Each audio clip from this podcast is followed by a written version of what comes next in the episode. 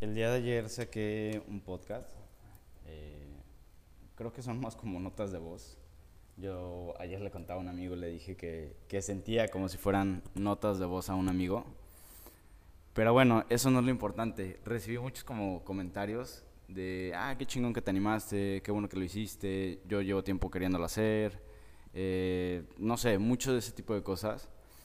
Y literal, la idea me surgió ayer, eh, ya la tenía en mente, pero justo ayer fue como, pues lo voy a hacer.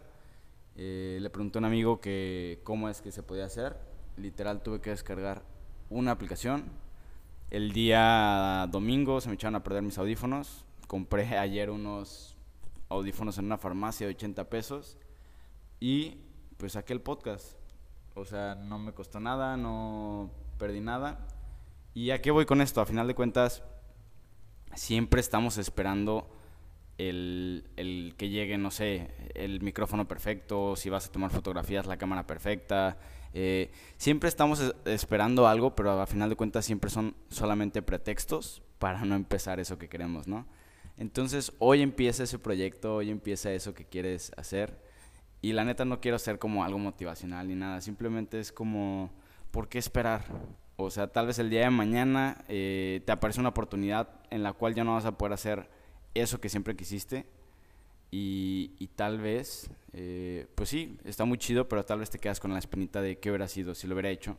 Entonces simplemente hazlo, tal vez funciona, tal vez no funciona.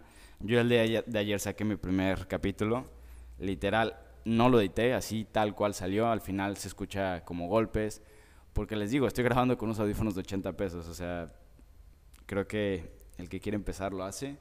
Y leyendo el libro de Creativo de Roberto Martínez, eh, pues ahora sí que dice algo de, una ley, teoría, no sé qué sea, de- del 80%.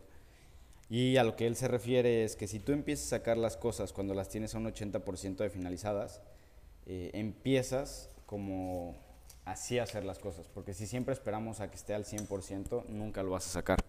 Y en algún momento el 80% va a ser mejor que un 100% si le apuestas un poquito como al volumen. Y ese 80% cada vez va a crecer. Entonces simplemente empiézalo.